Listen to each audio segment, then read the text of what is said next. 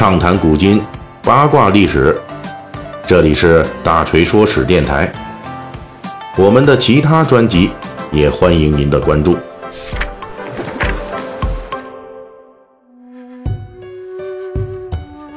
上一期的《水浒细节解密》啊，我们已经开始讲这《水浒传》中昏庸无道的北宋末年皇帝宋徽宗了啊。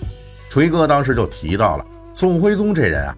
在个人爱好方面是非常广泛的，而且可以说呢，反正除了做皇帝这办正经事儿之外啊，宋徽宗的爱好和造诣都非常高，无论是诗书画，还是这蹴鞠饮茶等等啊，各个方面，他呢这作为一个文艺青年，那都是做出过历史性的贡献。当然了，如果他不是把这个北宋王朝给弄得乌烟瘴气的话啊。最终导致北宋统治崩溃，那他这个文艺青年啊，也许本可以因为他各方面表现出来的这才华横溢而受到后世的赞许。但是呢，历史上的这个宋徽宗赵佶，虽然给后世的最深印象是不干正事儿，除了当不好皇帝之外，其他的都很擅长，但实际上这真实的宋徽宗，远远不像看起来那样。是一个人畜无害的文艺皇帝。这里锤哥要特别说一下，自从秦始皇开始封建王朝两千年的皇帝序曲之后啊，皇帝这种生物啊，就具有了某些特别之处。在面临封建时代最大的权力诱惑时，封建皇帝们表现出的冷血和权谋，都要远远超过他们身上所有的人类属性。宋徽宗是皇帝，所以他也是如此。这里锤哥先讲一则故事，这就是在宋徽宗即位这皇帝前后啊，看起来人畜无害，只喜欢文艺的皇帝宋徽宗是如何把所有政敌都给踏平的。其实宋徽宗本来没有任何机会当这个皇帝，他是宋神宗的第十一子。是他前任皇帝宋哲宗的弟弟，只比宋哲宗小六岁。只不过在公元一千一百年啊，宋哲宗还不到二十五岁就病死了，因为太年轻了。宋哲宗死的时候没有儿子，所以呢，宋哲宗死后的这继承人问题就是个麻烦。当时讨论了一圈，啊，这宋神宗的皇后，在宋哲宗时代的向太后啊，就与群臣商议。想要再选宋神宗的一个儿子，也就是宋哲宗的兄弟之一来继承皇位。当时群臣的首选不是端王赵佶，而是赵佶的九哥和十三弟。可是向太后力排众议啊，最终力挺看起来最不可能当皇帝的老十一赵佶，当上了皇帝。啊，这就是宋徽宗。当时宋徽宗上台之后面临的局面。用一句话来概括，那就是乌烟瘴气。在他继位之前，司马光这个旧党啊，与王安石等新党已经朝争了几十年，双方都全方位的死掐对方，而且还是不留任何节操的那种死掐。所以到了宋徽宗上台之后啊，他面临的局面可以说是非常诡异的。朝堂之上至少有三大势力是互相争斗。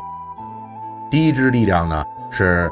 宰相张敦为首的蔡卞、蔡京等人为骨干的新法派，这一派啊，继承了王安石新法的主张，在朝堂之上实力最强。而且张敦当初在选择宋哲宗继承人的时候，是公开反对端王赵佶继承皇位，认为他不是什么好东西。第二人力量就是枢密院士曾布等人，这支人马本来也是。与司马光等旧党对付的这个新党及中间力量组成的啊，他们主张呢比张敦那一伙儿要温和一些，可以视为是当时的中立派。第三派呢就是向太后支持下重新崛起的门下侍郎韩忠彦等人，这伙人是继承了司马光等保守派的基本盘，基本上跟张敦等人是对着干。这里锤哥解释一下哈。如果宋徽宗初年的朝堂上只是分成三伙势力呀，互相倾轧，那么还不算是什么太严重的问题。最奇葩的是呢，这三家政治力量里边的这骨干分子啊，很多都是没有什么节操的啊，都不是什么省油的灯。比如说这蔡卞，这家伙跟张敦本来是死党，但是为了争取宋徽宗好感，很快就跟张敦翻脸。结果呢，这个宋徽宗对蔡卞这次反戈啊没什么反应，蔡卞过了一段时间又跟张敦结盟了。除了这三伙人互相倾轧还能转换阵营之外，更麻烦的事情是，宋徽宗上台的最大支持者向太后可不是省油的灯。这位两朝太后啊，权力欲望也是非常强，以至于大锤谨慎怀疑啊，当初他力排众议是选择最没有皇帝馅的文艺青年端王赵佶上位啊，就是为了方便自己能够控制朝政。而且这向太后自己也是保守派。还是从宋神宗时代，他就是保守派，够顽固的啊，可以说是保守派的三朝元老。他把这宋徽宗推上皇帝宝座之后，十八岁的宋徽宗是投桃报李，什么国家大事儿都找这向太后商量，太后的权力因此大增。虽然名义上这太后很快就表示，哎呀，得把权力归还给宋徽宗，但是实际完全不是那么回事儿。结果就是宋徽宗。继位初年的北宋朝廷啊，那更是乱七八糟，暗流涌动。当时反映这种混乱朝局的一件事儿，就是罢黜蔡京案。蔡京本来是新党的一员，保守派韩忠彦上台之后啊，立即联合中间派曾布，先攻击蔡京啊，准备把他踢出中枢。本来呢，这事儿一切顺利，突然这时候有人跳出来就来保护蔡京，这人竟然是。保守派的真正后台向太后，为什么会这样呢？向太后虽然是保守派，但是蔡京咱们之前说过，那也是毫无节操的人。这蔡京早在哲宗朝的时候就卖身投靠了向太后的外戚一党，是货真价实的给过向太后家里的亲戚恩惠，因此向太后反而跳出来力保蔡京。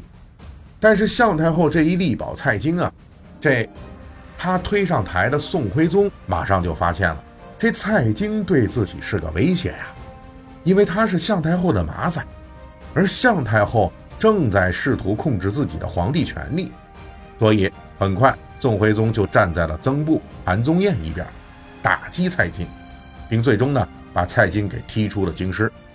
而这个时候的蔡京啊，还没有门路去投靠宋徽宗。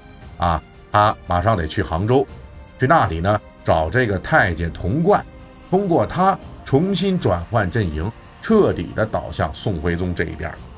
应该说，按照后世学者的考证啊，这宋徽宗从继位到真正把握大权，把限制自己的向太后、张敦、曾布等人是逐一搬开，这其中是充满了大量的政治博弈和借力打力。因为这套路比较繁多啊。而且说起来很复杂，啊，呃，其实呢是类似于这个，比如 A、B 联合打 C，然后呢，明天呢咱就 A、C 联合灭了 B，后天呢这 B 又原地复活了，等等吧。反正呢，大锤呢就不加叙述了。总之，宋徽宗这一套的帝王政治套路，他是玩的非常优秀的。在宋徽宗朝的初始阶段，那他是货真价实的。杀出重围的那个选手，从这个角度来说，那个文艺青年宋徽宗绝非是只懂文艺的皇帝。那么，明明懂得权谋之术的宋徽宗，为何会给北宋王朝带来巨大的伤害呢？下一期的《水浒细节解密》，我们继续为您讲述。本期大锤就跟您聊到这儿，喜欢听。您可以给我打个赏。